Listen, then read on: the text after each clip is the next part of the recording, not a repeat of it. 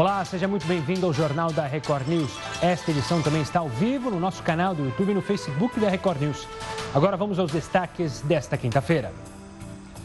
Jair Bolsonaro anuncia Nelson Teich como novo ministro da Saúde. O oncologista assume vaga que era de Mandetta, demitido hoje pelo presidente. O governo federal libera uso de telemedicina durante pandemia do coronavírus. Mas receita para uso de remédios ainda deve ser retirada pessoalmente. Brasil registra 1.924 mortes por coronavírus. O número de casos confirmados pelo Ministério da Saúde já passa de 30 mil. Apenas 15% dos alunos da rede pública de São Paulo se cadastraram para receber material de ensino à distância. Metodologia foi determinada pelo governador João Dória durante a quarentena.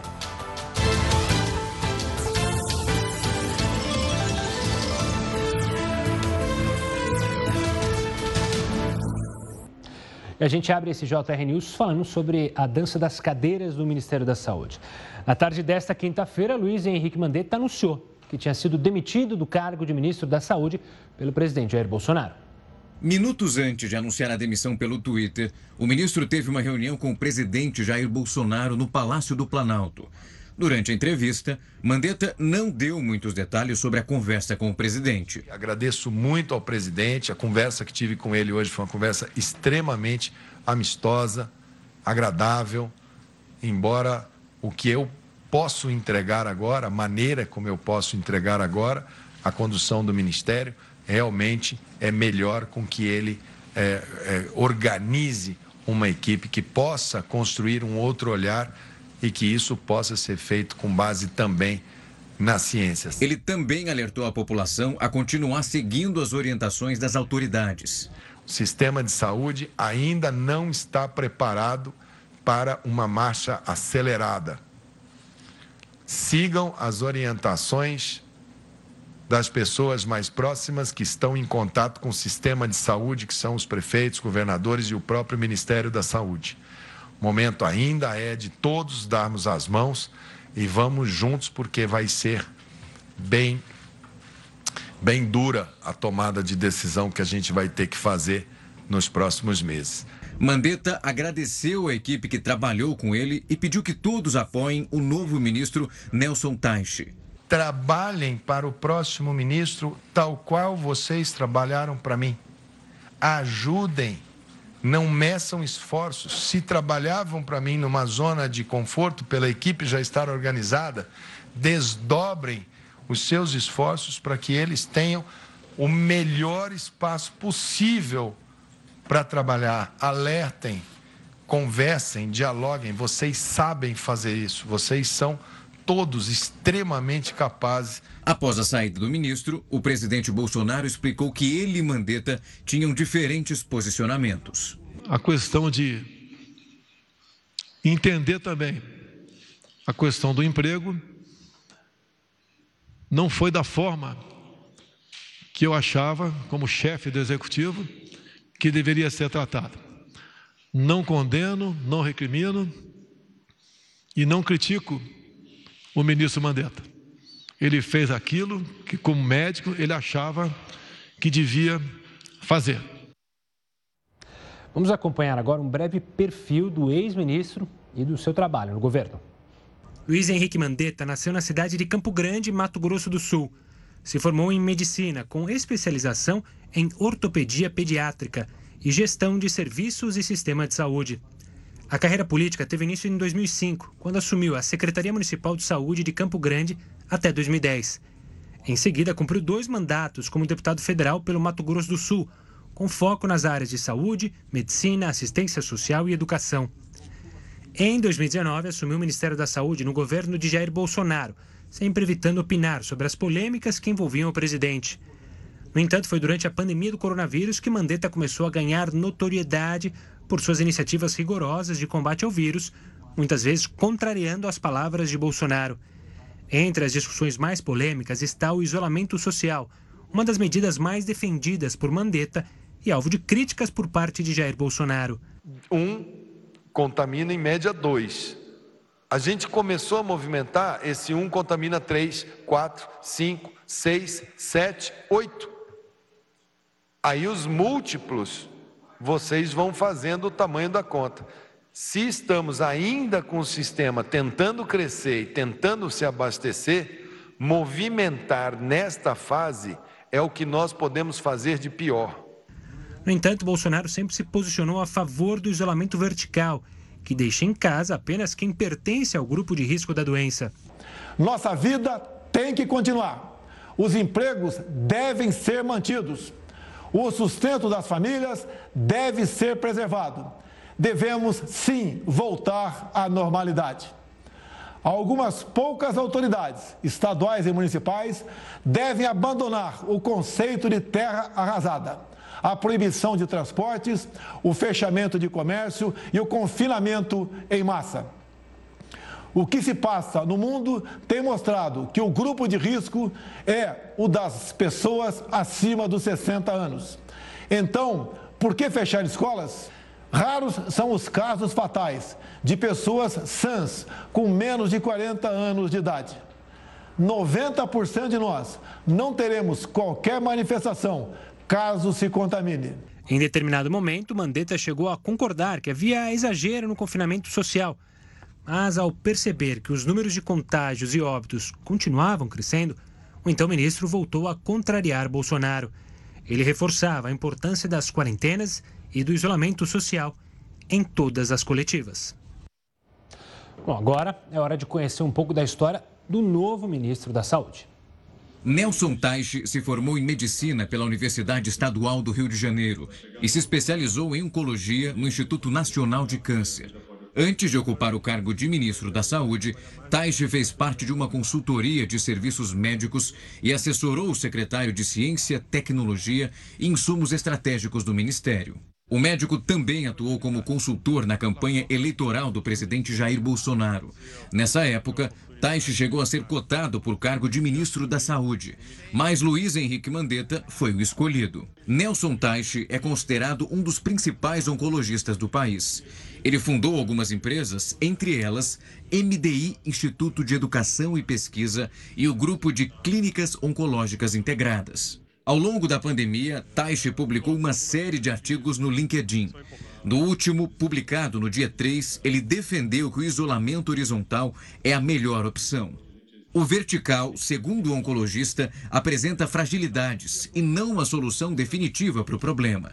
Na entrevista coletiva desta quinta, Taishi disse que saúde e economia não competem entre si. Quando você polariza uma coisa dessa, você começa a tratar como se fosse pessoas versus dinheiro, o bem versus o mal, empregos versus pessoas doentes. E não é nada disso.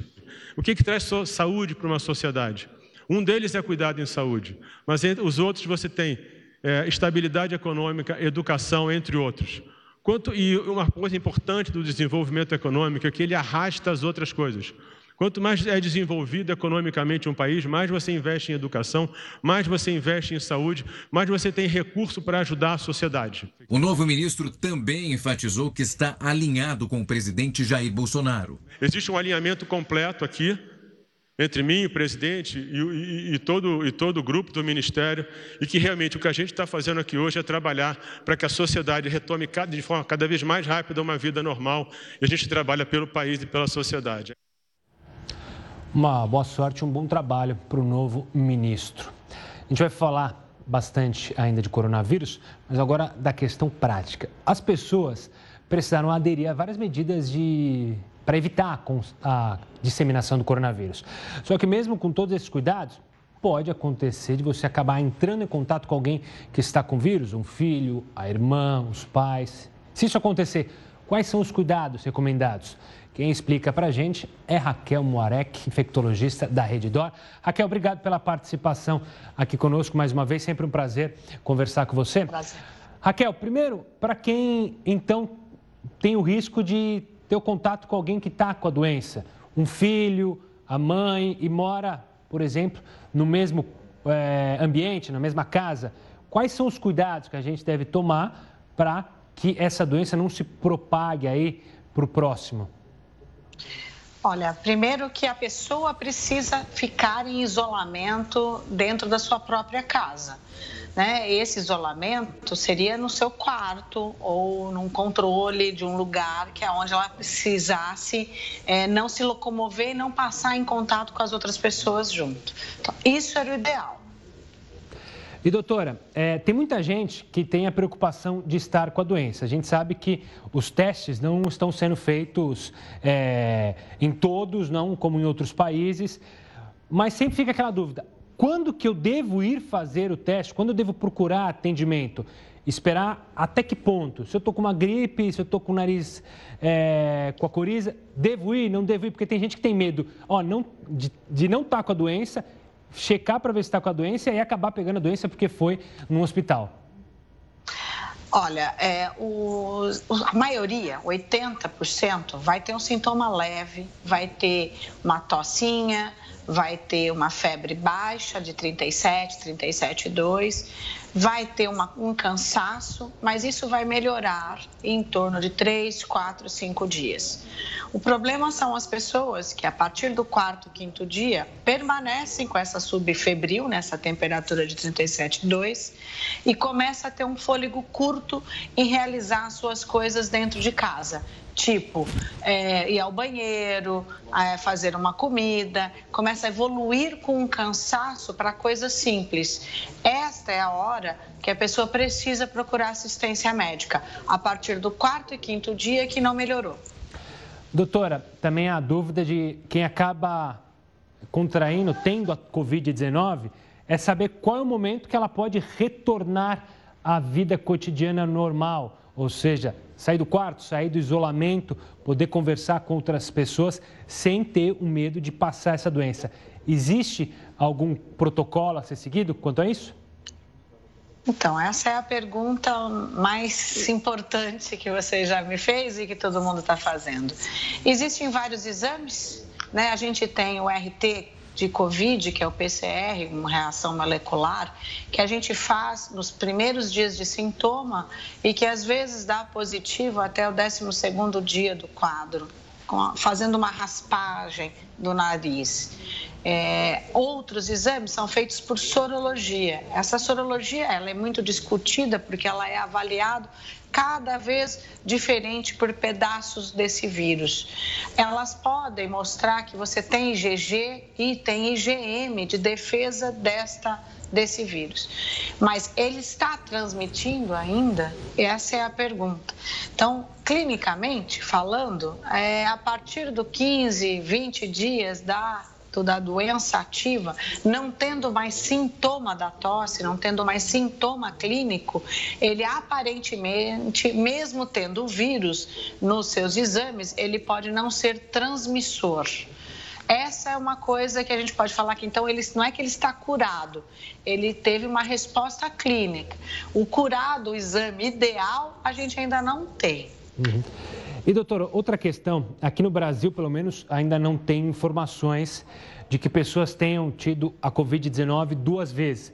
Mas há alguns lugares que esse termo ter tido duas vezes não é bem é, confirmado, né? Pode ser que o vírus tivesse é, ser reativado, enfim. É, tem que ter uma Isso. preocupação também é, de quem teve, a gente tem que ter um controle. Olha, essa pessoa teve a Covid-19, é bom ficar atento para ver se os sintomas forem voltar. Tem que ter essa atenção também? As pessoas hoje estão vendo assim, ah, eu já tive, eu tenho exame, que eu já estou de resposta clínica, então eu posso ter vida normal? Eu posso continuar beijando a minha família, vendo tudo. Então, é o que eu tenho para dizer, né, que eu falo para os meus pacientes, é, toda vez que você tem a sua cura ou você tem a sua resposta imune clínica, é, você ainda é um carreador desse vírus através da roupa, através do sapato, igual todo mundo. Então, precisa continuar o distanciamento social, mesmo, não só fora de casa, como dentro da sua casa, principalmente para as pessoas de risco. Então, eles falam, ah, então eu vou ter que continuar isolado? não é isolado mas continua sendo risco. Eu sou médica, eu tenho os meus filhos, eu tenho que fazer o distanciamento social na minha casa, porque eu continuo trabalhando na rua. Então, é, porque eu já tive, ou, por exemplo, a pessoa fala, ah, então eu já tive, eu não vou transmitir. Vou transmitir carreando o vírus de outras formas. Ou seja, para quem está em casa também e às vezes entrou em contato com quem já teve a doença, você citou o seu exemplo, que é médica, mas posso citar o nosso exemplo aqui, jornalistas que seguem trabalhando, pintou um caso na, numa redação determinada, qual que é o critério para a pessoa seguir? Então, é manter o isolamento sempre, não importa se ela teve ou não teve. Então, é, eu, não, eu não recrimino isolamento de um tipo ou isolamento do outro. Eu só digo o seguinte: nós precisamos prestar atenção. Hoje, agora, é obrigatório o uso de máscara como um, um equipamento de proteção individual. Uso de máscara é, de tecido, é, a gente tem o uso do álcool gel, que é uma coisa obrigatória e que tem que ser obrigatória para todos os trabalhadores. Então, o que eu indico é é, a gente tem que ter o distanciamento social, tem que ter em torno de um metro e meio a dois, porque eu estou trabalhando na rua, esse vírus está aí na rua, então eu acho que a gente precisa entender que ele está presente e eu quero evitar que os meus entes queridos apresentem ou tenham esse vírus dentro da minha casa. Tá certo. Doutora, obrigado mais uma vez pela participação e pelas explicações sobre a Covid-19. Um forte abraço. Forte abraço. Bom, se você quiser acompanhar essa entrevista na íntegra, daqui a pouquinho ela está no nosso canal do YouTube. Lembrando que a gente está ao vivo também no YouTube. Se você quiser se informar pelo celular, é, ou onde você estiver indo para o caminho, pelo ônibus, no metrô, é só ligar, levar o celular que você também pode acompanhar de graça a Record News no nosso canal do YouTube. Se inscreva, faça, ative as notificações para ficar sempre por dentro de tudo que está acontecendo aqui no Brasil e também no mundo inteiro. Agora a gente fala do governador João Dória. Essa é a nossa pergunta. Ele anunciou que os alunos da rede pública de São Paulo vão retomar as aulas com ensino à distância. Na sua opinião, esse método é tão eficaz quanto as aulas presenciais? Mande sua opinião pelo WhatsApp, 11 942 128 782. Pode participar usando a hashtag JRNews e mandar mensagem lá no Twitter. Também na nossa live no Facebook e na live do Twitter. Manda mensagem não só sobre esse tema, mas também você viu alguma reportagem que gostou, uma entrevista, pode comentar lá. Se não gostou também, criticar, fique à vontade. Faça do Jornal da Record News o seu jornal. Ainda de São Paulo, mais a questão da prefeitura. A cidade, é a Prefeitura de São Paulo, informou que um total de 1 milhão de alunos, apenas 150 mil, fizeram a atualização do cadastro para envio de material didático a ensino à distância. Os cadernos começaram a ser entregues nessa semana e têm o equivalente a dois meses de atividade. Aí presta atenção para você que é pai. As famílias devem atualizar os dados dos estudantes no site da Secretaria Municipal de Educação. Mas quem não tiver é, acesso à internet ou então tem dificuldades de conseguir acessar a rede mundial de computadores, pode ligar, pode usar o telefone, liga para a escola e aí solicita o preenchimento das informações. Essa, pelo menos, é a diretriz dada pela Prefeitura aqui de São Paulo. A gente ainda falando de São Paulo, só que do nível da ocupação dos leitos de UTI, que é bem preocupante, afinal, é a cidade é o estado que tem maior número de casos e de mortes. Então a gente vai mostrar aqui o número de leitos. Quantos será que existem em todo o estado? A gente separou aqui para você ter uma noção. Na verdade, apareceu o Heródoto. Daqui a pouco ele vai falar com a gente. Cadê o, o, o telão? O Heródoto está aqui, ele que vai falar o telão? Ah, aqui está, a gente põe o, o telão. Agora, daqui a pouco o Heródoto fala aqui conosco. Então, ó, 7 mil leitos em todo o estado de São Paulo é, segundo isso, claro, leitos públicos, né? 53%, ou seja, 3.700, são para adultos e tem que ter essa diferença, porque o leito para adulto é diferente do leito infantil. A taxa de ocupação nos hospitais públicos de referência está de 80% a 93%. Por isso, a preocupação e a insistência, tanto do governador quanto do prefeito, para o isolamento é, na cidade para o distanciamento para quem tem a necessidade de trabalhar, trabalha um sistema, é, em um serviço essencial, porque o problema é a questão dos leitos. Pode chegar um momento que a gente não tenha mais leitos para é, casos graves, por isso a preocupação. Tá certo? Agora sim, traz o Heródoto de volta aqui para conversar com a gente. Por causa do coronavírus, muitos lugares ficaram mais cuidadosos com as pessoas que viajam. Só que tem um local que só entra no avião quem fizer teste de coronavírus. Vocês têm ideia onde é isso? O Heródoto explica para a gente. Heródoto, uma boa noite. Olá, Gustavo. Olha, aos poucos a gente percebe que a economia mundial ela começa a achar formas criativas de começar novamente a funcionar. É, não sei se você sabe, mas hoje os aviões voam apenas com 75% da sua capacidade, para que as pessoas não sentem de lado a lado. E também 95% da frota mundial de aviões está no chão. Então, por aí você tem uma ideia do estrago que isso está fazendo. A ponto da maior empresa de aviação do mundo, que é a Boeing, está passando por um problema seríssimo, está de pires na mão lá na porta do Trump, para que o Trump possa ajudar, para que a Boeing possa sobreviver. E quando eu falo Boeing, por, por acaso também liga a Embraer, né? Haja vista que a Boeing cobrou a Embraer, como você sabe. Agora, o que, que as empresas estão fazendo? Tem uma grande empresa no Oriente Médio chamada Emirates, que é do Dubai, e ela estabeleceu o seguinte: a pessoa só entra no avião se fizer o teste do coronavírus. E eu acho que é uma coisa interessante. Quer dizer, a pessoa faz o teste, entra no avião e aí não tem perigo, não só de não contagiar as pessoas que estão a bordo, mas também quando ela chegar no seu destino, no lugar para onde ela vai, ela não vai ter problema para desembarcar, porque ela já fez o teste e ela tem o teste na mão. É aquele teste rápido de 15 minutos e é uma forma bastante criativa usada por essa empresa e eu imagino que em breve outras estarão fazendo coisa semelhante, Gustavo. O Heroto volta daqui a pouquinho para trazer outros assuntos aqui dentro do JR News. Obrigado, Heroto. É, logo depois do intervalo, a gente vai conversar com um professor de direito para entender o que define quem pode sair ou não da prisão por causa do coronavírus. A gente viu inúmeros casos de presos famosos na prisão. Outros que não são famosos não têm esse direito. A gente vai entender por que agora é hora de live.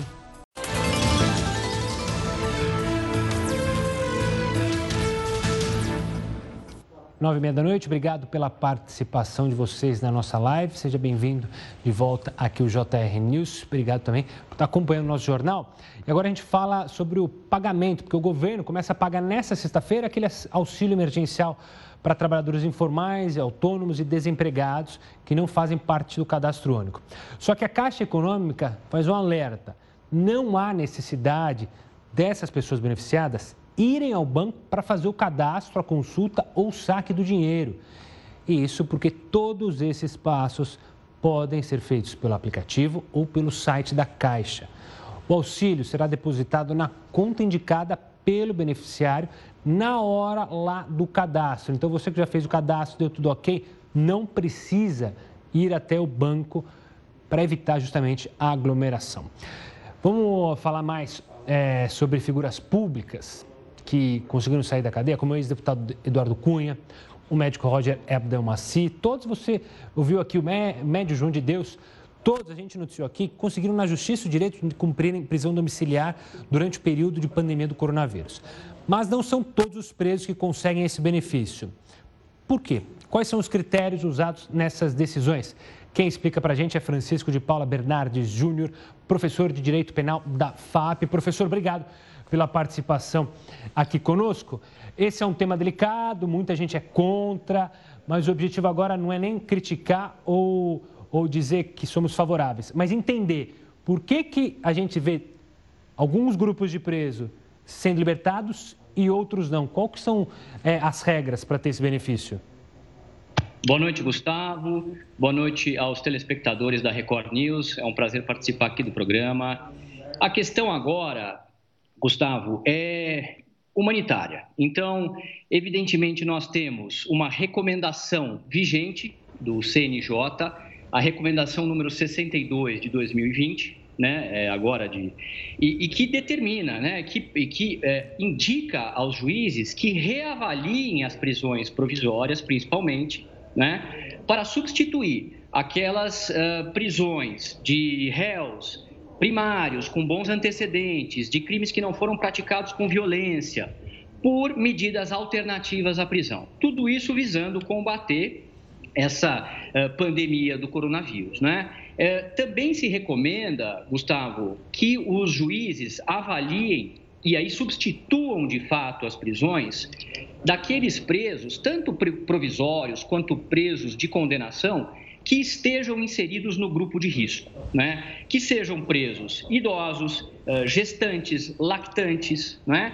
podendo inclusive se conceder a estes presos as prisões domiciliares, as chamadas prisões domiciliares humanitárias. É recomendado também que os juízes reavaliem essas prisões, principalmente preventivas, né? Aquelas prisões em que não há ainda uma condenação, a cada 90 dias, privilegiando, privilegiando sempre, né? Principalmente agora com toda essa situação da pandemia, as medidas alternativas à prisão. Né? Então, é, essa que é a grande questão. O que nós precisamos hoje é uma consciência maior dos juízes, porque a análise deve ser feita no caso a caso, mas uma consciência maior dos juízes que as medidas alternativas à prisão também funcionam. Tornozeleiras eletrônicas, prisões domiciliares, medidas de não aproximação, não é? Tudo isso agora, nós temos todo um arcabouço processual a se, a se tirar da prisão aquele preso que não é perigoso e as nossas prisões estão repletas deste tipo de, de preso, réu primário, com bons antecedentes e que está preso muitas vezes preventivamente, né? por, um crime, por um crime sem gravidade, é, eu digo sem violência, sem grave ameaça. Então, para este tipo de preso, tanto uh, uh, provisório, ou então já com condenação definitiva, se inserido no grupo de risco, né, que se justamente privilegie as medidas alternativas à prisão. Se já houver uma condenação transitada em julgado, aí a situação só poderá se dar realmente com as prisões domiciliares para aqueles que estão de fato inseridos no grupo de risco. Perfeito? O que chama atenção, e acho que muita gente é, cita também, é que você, ó, a gente olha a punição, certo? Eu vou usar o exemplo, por exemplo, do médio João de Deus e do Abdel Maci. O Abdel Maci tinha fuga, ficou foragido anos lá no Paraguai.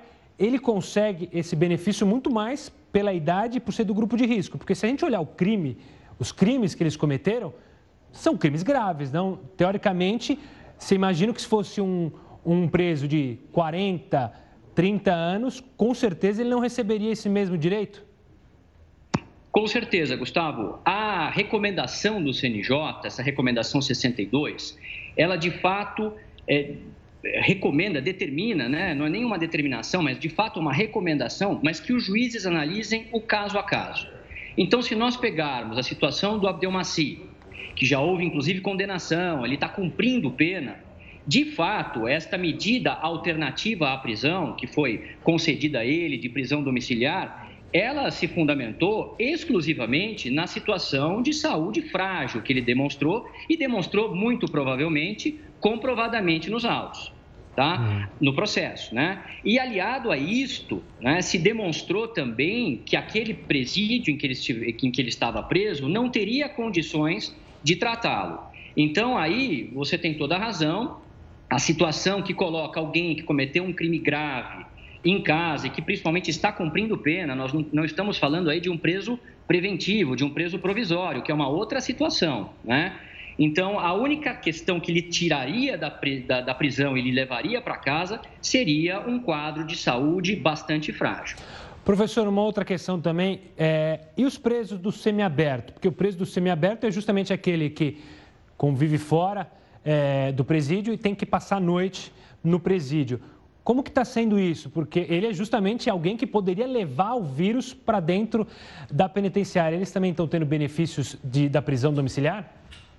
Também, também. A recomendação também vai nesse sentido, de que os presos provisórios eles tenham a sua pena, eles tenham uma certa progressão de regime antecipada, vamos dizer assim, para a prisão domiciliar, justamente para que possam cumprir a quarentena e não fiquem nesse trânsito em que tranquilamente poderiam é, se infectar e levar a, o vírus, a, doen a doença, para dentro das nossas penitenciárias, que sofrem, nossas penitenciárias sofrem no sentido dos atendimentos de saúde. Então, é um ponto muito sensível. Né? O CNJ chamou a atenção dos nossos juízes, repito, em que pese nós tenhamos que ter uma análise do caso a caso, é hora dos nossos juízes, desembargadores e ministros terem muito presente toda esta possibilidade né, de alternativas à prisão. Porque não é que o preso ficará completamente solto. Né? Nós podemos ter ah, as tornozeleiras eletrônicas, nós temos eh, inúmeras medidas e que, se desrespeitadas, automaticamente implicarão o retorno para o presídio uhum. né? ou para os CDPs. Professor... centro de detenção provisória. Professor, quero agradecer demais a sua participação e tentar explicar isso para o pessoal. Eu sei que é difícil, é um tema delicado, a gente tem uma população que, claro, é, se sente insegura de um lado e tem a questão humanitária nas prisões. Obrigado mesmo pela participação, professor. Eu que agradeço, Gustavo. Uma boa noite a todos. Uma boa noite. Está aí, é um tema, claro que complicado, polêmico, que divide emoções, mas aqui a gente está para te explicar e trazer a informação e, claro, você pode ser contra ou a favor. Agora, voltando a falar do presidente Jair Bolsonaro, hoje ele sancionou a lei que autoriza o uso da telemedicina durante o período de pandemia de coronavírus. Apesar da autorização, o texto deixa claro que após o fim desse período, e a gente torce para ser breve, as consultas à distância só poderão continuar se forem regulamentadas pelo Conselho Federal de Medicina. A lei permite o atendimento para fins de assistência, pesquisa, prevenção de doenças e promoção de saúde. Ela também destaca que os médicos devem expor a seus pacientes as limitações de uma consulta online, como a impossibilidade de uma avaliação física. Por último, o presidente vetou a emissão de receitas médicas em meios virtuais, alegando que elas são mais suscetíveis a alterações. E daqui a pouco a gente entende quais prejuízos alguns comportamentos durante a quarentena podem causar para a nossa mente, para o nosso corpo. A gente explica daqui a pouquinho agora. Mais uma live, eu te convido para acompanhar as redes sociais da Record News.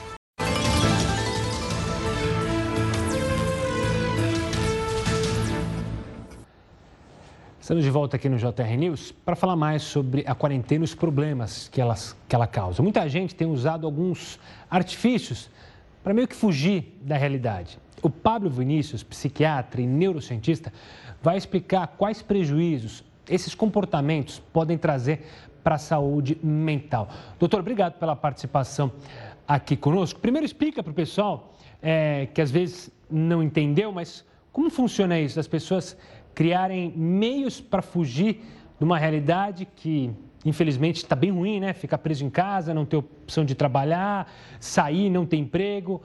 Quais são esses artifícios criados aí é, pela nossa mente? Boa noite, boa noite a todos que estão ouvindo. É, realmente isso é muito preocupante para nós da saúde mental nesse momento. É, Para que vocês tenham uma ideia, uma pesquisa recente nos Estados Unidos mostrou que 30% dos americanos estão tomando psicotrópicos de forma inadequada, sem critérios diagnósticos, e é meramente um anestésico mental, um anestésico emocional. Então temos que, temos que tomar muito cuidado nesse momento entre aquilo que é esperado e aquilo que talvez seja sintomas de uma doença mental.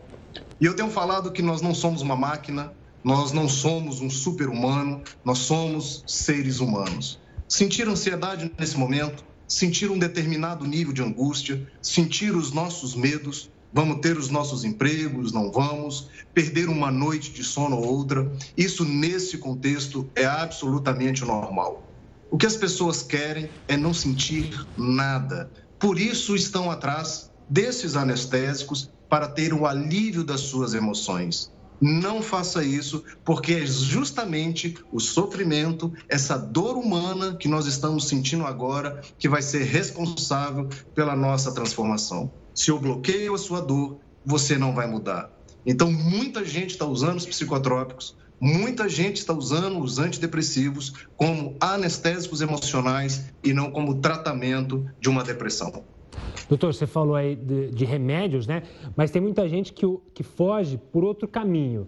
Posso citar aqui o alcoolismo, ou seja, muitas pessoas estão é, exagerando no uso da bebida alcoólica.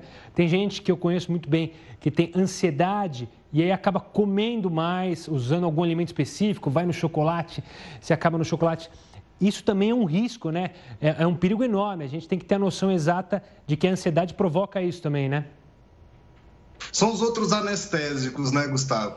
Então, a gente tem percebido isso, eu tenho percebido isso no consultório. Quando eu converso com os meus colegas, as pessoas estão aumentando o uso e o consumo de bebidas alcoólicas. Elas estão mais em casa, elas estão mais, elas perderam a sua rotina. De repente, da noite para o dia, foi tirado os compromissos das pessoas e elas estão mais ansiosas. Qual que é o grande problema aqui? O álcool é um ansiolítico De fato, o efeito dele no sistema nervoso central é reduzir a ansiedade. Mas ele não é o melhor para isso, porque ele, ele traz consigo, além de diminuir a ansiedade, outros malefícios devido ao uso contínuo do álcool. Vai prejudicar o teu sono, vai trazer sintomas físicos devido ao uso diário do álcool e talvez devi... e se você tem uma genética, isso pode te empurrar para um alcoolismo se tiver com médio e longo prazo com consumo. A questão alimentar também é importante. As pessoas têm uma alteração do apetite quando estão muito ansiosas. Umas sentem muita fome, outras sentem pouca fome. A verdade é que o apetite está alterado em quadros de muita ansiedade. A maioria das pessoas, infelizmente, apresentam um aumento do apetite e vão comer de tudo, principalmente os carboidratos.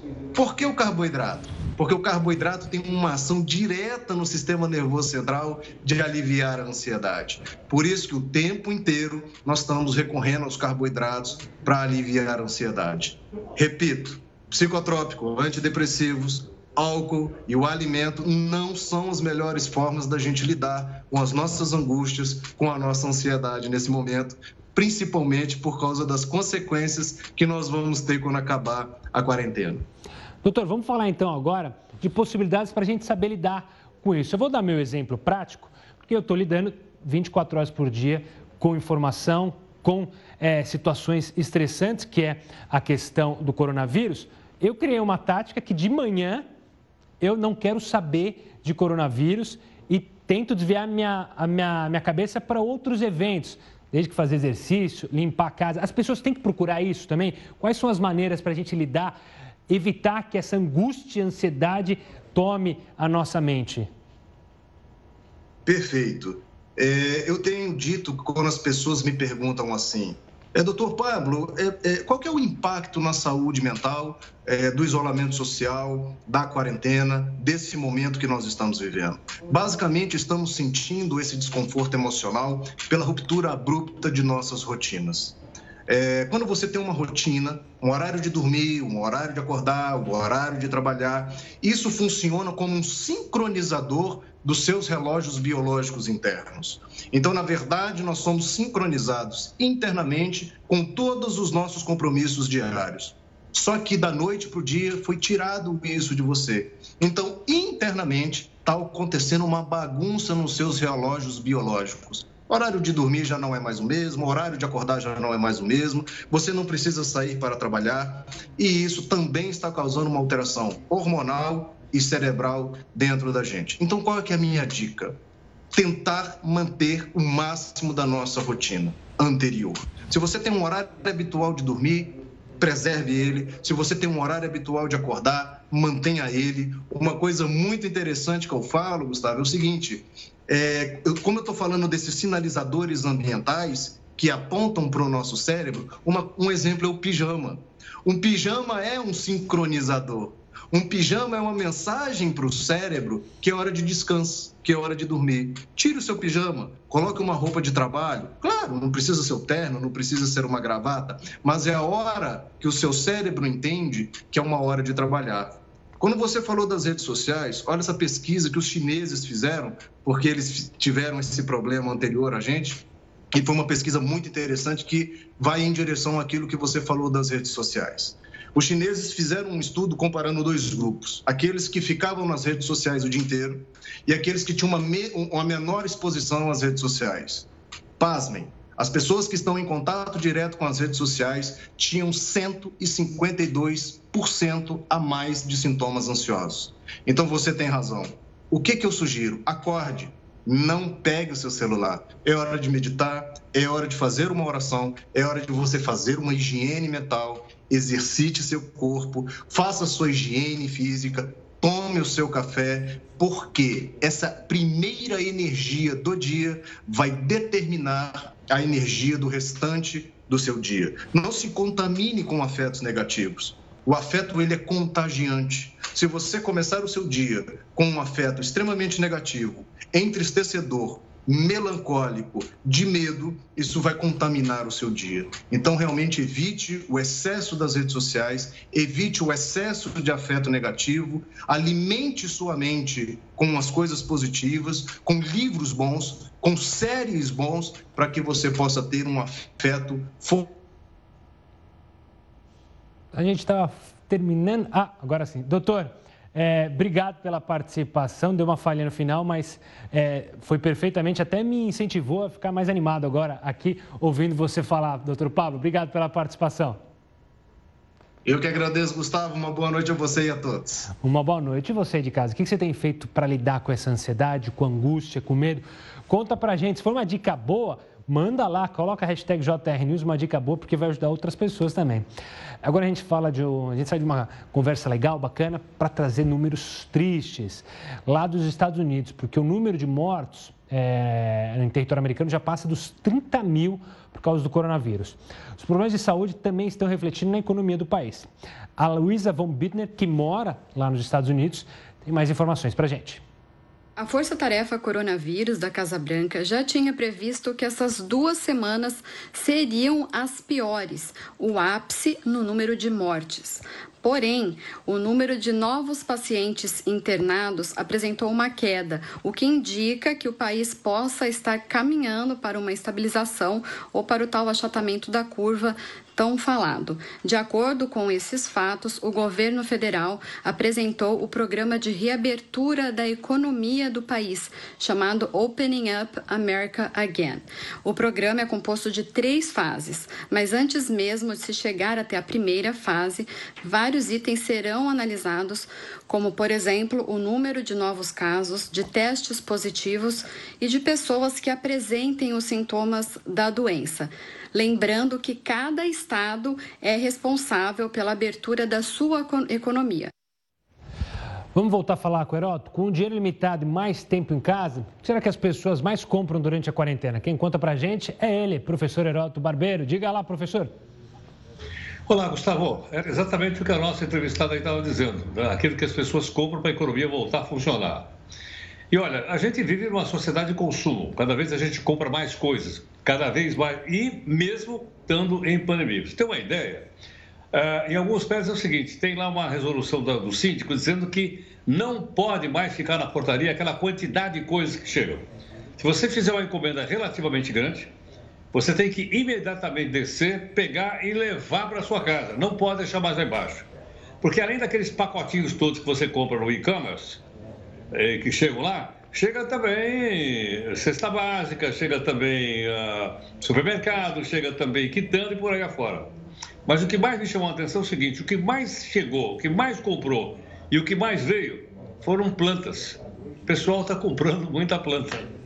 Olha Principalmente essa. samambaia para pendurar dentro de casa. Eu não sei exatamente qual é a ideia, mas olha, acho que os produtores de samambaia, de plantas que sobrevivem de casa, não deve estar reclamando aí do nosso, do nosso coronavírus, não. É uma boa. Dizem que cuidar das plantas faz muito bem. Conversar com as plantinhas, regar, traz um alívio mental. Talvez seja por isso. Heroto, obrigado hein, pela participação. Até. Até. Agora a gente vai para mais uma live e eu espero por vocês.